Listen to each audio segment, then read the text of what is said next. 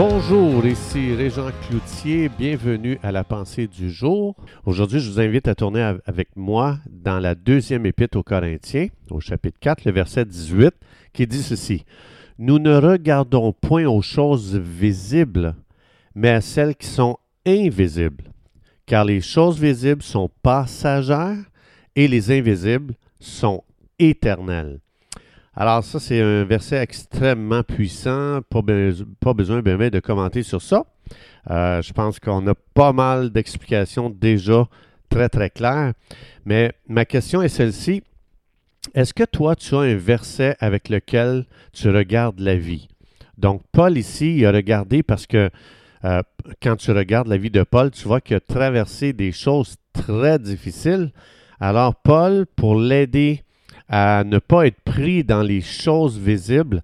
Il y avait cette parole de Dieu euh, qui, qui l'a encouragé encore et encore. Ne te laisse pas piéger par ce que tu vois avec tes yeux naturels. Il y a plus que ça qui est en train de se passer de l'autre côté du voile, c'est-à-dire dans le monde spirituel, dans le monde invisible à l'homme, à l'œil naturel. Parce que si on ne passe une promesse comme ça, on va être troublé quand on va regarder la vie avec des yeux naturels. Alors, ici, le Saint-Esprit encourage les gens, ne fixe pas tes yeux sur ce qui est temporaire, mais sur ce qui est éternel. Qu'est-ce que ça veut dire et comment on arrive à, marcher sur ce chemin-là? Euh, on va voir ça un petit peu plus loin. Donc, naturellement, on sait très bien qu'on a tendance, en tant qu'être humain, à se soumettre à ce que l'on voit avec nos yeux naturels. Mais ici, Dieu dit, attention, ne te soumets pas à ce que ton œil voit, parce qu'il y a plus que ça. Il y a une dimension spirituelle, et cette dimension spirituelle, elle est toujours très encourageante si tu regardes la vie à travers cette lentille-là. Donc, il y a beaucoup de gens qui pensent aujourd'hui que Dieu, c'est pas réel parce que leurs yeux naturels ne voient pas Dieu avec. Euh, donc, mais la Bible dit que lorsqu'on est dans ce monde, nous sommes nés euh, naturellement, spirituellement aveugles. On ne voit pas les choses de Dieu, mais ça change quand même pas la réalité que Dieu existe, que Dieu est réellement là et que Dieu agit d'une façon extraordinaire aujourd'hui. Comme par exemple, si on prend euh, une analogie dans notre monde physique, si un aveugle, un aveugle né, euh, et, il te dit, euh, il n'y a pas d'étoiles parce que je ne les vois pas, tu dirais, non, non, non, non, moi, mes yeux sont ouverts, je les vois, les étoiles, elles existent parce que tu es aveugle. Puis, mais est-ce que son aveuglement, est-ce que son aveuglement est vrai concernant que les étoiles n'existent pas? On sait très bien que c'est non. Donc l'aveugle, il doit croire par la foi qu'il y a des étoiles dans le ciel. Donc, si ça dépendait de son habilité de voir, c'est sûr qu'il arrive à la conclusion qu'il n'y a pas d'étoiles. Donc, est-ce qu'il serait dans la vérité en disant qu'il n'y a pas d'étoiles? Non, on sait très bien. Est-ce qu'il vivrait dans la, réalité de la vie? Non.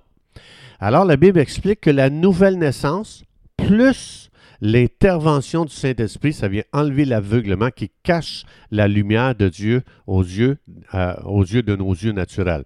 Donc, celui qui voit spirituellement, il ne vit pas dans l'ignorance. Parce que Dieu explique, il y a plus que le monde physique dans lequel tu vas marcher aujourd'hui.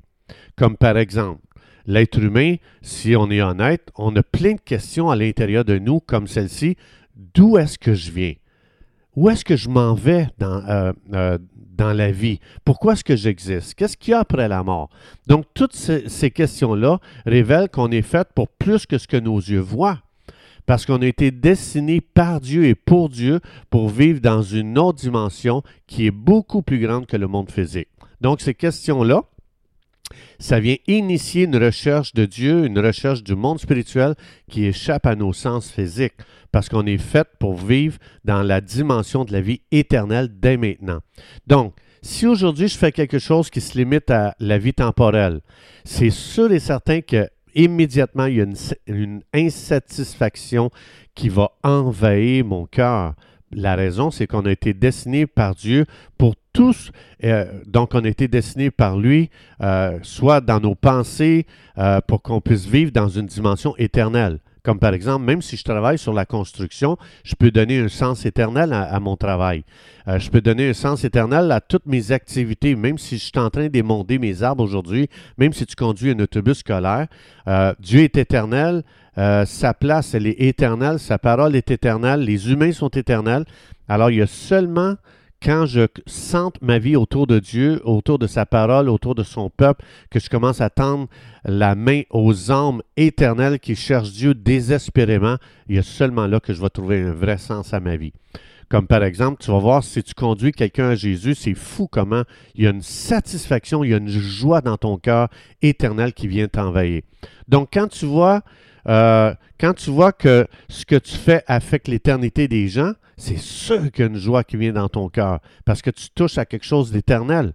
Mais si je vis pour moi, que pour moi, que pour des choses qui ont une durée temporaire, bien, il faut savoir que là, il y a un sentiment euh, qui vient dans mon cœur que ma, vie n'a pas de sens. Il n'y a pas de but à mon existence. Et ce genre de vie est, tellement pauvre que ça vient m'enlever le goût de vivre même. Mais Jésus a dit dans Jean 10, 10, je suis venu pour que tu expérimentes la vie abondante, la joie de vivre, l'excitation d'entrer dans une nouvelle journée avec une compréhension de l'éternité. Alors c'est seulement quand on reconnecte avec Dieu et qu'on lit sa parole pour voir dans une autre dimension avec les yeux de la foi que la vie devient tellement belle. Parce que même quand on voit de l'horreur de, cette vie, de ce monde, ce que le péché produit, Dieu dit, regarde pas le péché, regarde qu'est-ce que je vais faire à travers toi pour changer ce monde. Et là, il y a une joie qui vient dans ton cœur parce que Dieu te dit, tu vas être un changeur de ta génération, tu vas changer ta génération. Je vais t'utiliser. Donc là, l'espoir renaît dans ton cœur.